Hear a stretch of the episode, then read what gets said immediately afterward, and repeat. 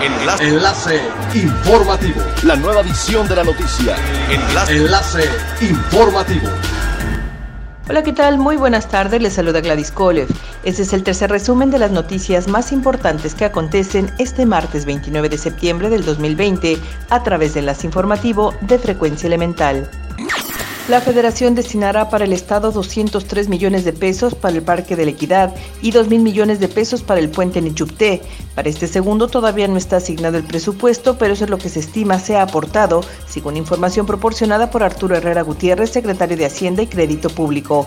El proyecto del Parque La Equidad, que es el resultado de un compromiso realizado como parte de la Agenda 2030 de Quintana Roo con el programa ONU Habitat, contará con un apoyo del gobierno federal que ya está aprobado desde el pasado 18 de septiembre por lo que este ya podrá ponerse en marcha a la brevedad. Para el proyecto Puente Nichupté, que está sobre la mesa desde el 2006, hay un estimado de 2 mil millones de pesos que saldrán del Fondo Nacional de Infraestructura. Por ahora, la Federación y el Estado deberán trabajar en la realización de un cronograma para establecer las responsabilidades y alcance de cada una de las partes.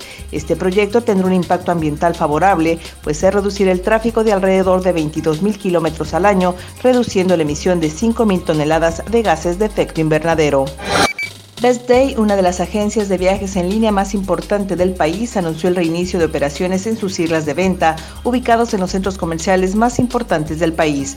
En el reinicio de operaciones de estos puntos de venta se ha implementado un programa especial de medidas de sana distancia e higiene, el cual se desarrolló con la supervisión de médicos y expertos en el tema. Como dictan las autoridades, se implementan acciones de sana distancia, uso obligatorio de cubrebocas o careta y la aplicación de gel antibacterial. Hoy ya funcionan 61 islas comerciales ubicadas en Ciudad de México, Estado de México, Chihuahua, Saltillo, Hidalgo, Morelos, Puebla, San Luis Potosí, Guanajuato, Guerrero, Mérida, Nuevo León, Querétaro, Tabasco, Tamaulipas y Veracruz. Paralelamente se espera que 30 islas más reinicien operaciones en un lapso de un mes. En el marco del sexto informe semanal sobre los avances de obra del Tren Maya, el Fondo Nacional de Fomento al Turismo dio a conocer el inicio de sondeos y estudios de geofísica en el terreno del tramo 4 que correrá de Izamal a Cancún. En lo que representa el sexto informe de 157 programados, el Fonatur indicó que estas áreas son realizadas por el equipo de arqueólogos del Instituto Nacional de Antropología e Historia como parte de los trabajos para preservar el patrimonio cultural del sureste a lo largo de la vía.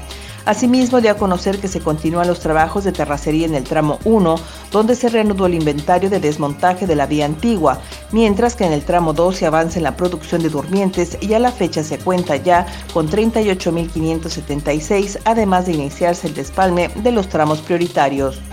Es elemental tener buena actitud y mantenernos positivos, por ello también las buenas noticias son elementales.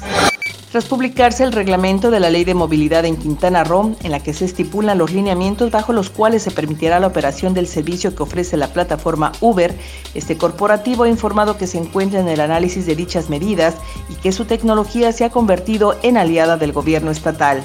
Estaremos revisando y evaluando lo estipulado en el documento sobre la operación y prestación de servicio de movilidad privada por parte de empresas de redes de transporte en el Estado, informó la empresa a través de un breve comunicado. La compañía reiteró que desde hace un año han mantenido su presencia activa en la entidad, lo cual ha significado generación de empleos y más opciones de transporte para la comunidad. Siga pendiente de las noticias más relevantes en nuestra próxima cápsula informativa. No olvide seguir nuestras redes sociales, Facebook, Instagram y YouTube. Estamos como Frecuencia Elemental. En Twitter, arroba frecuencia-e y nuestra página web www.frecuenciaelemental.com. Se despide Gladys Kolev y no olvide que es elemental estar bien informado. Enlace. Enlace informativo. La nueva edición de la noticia.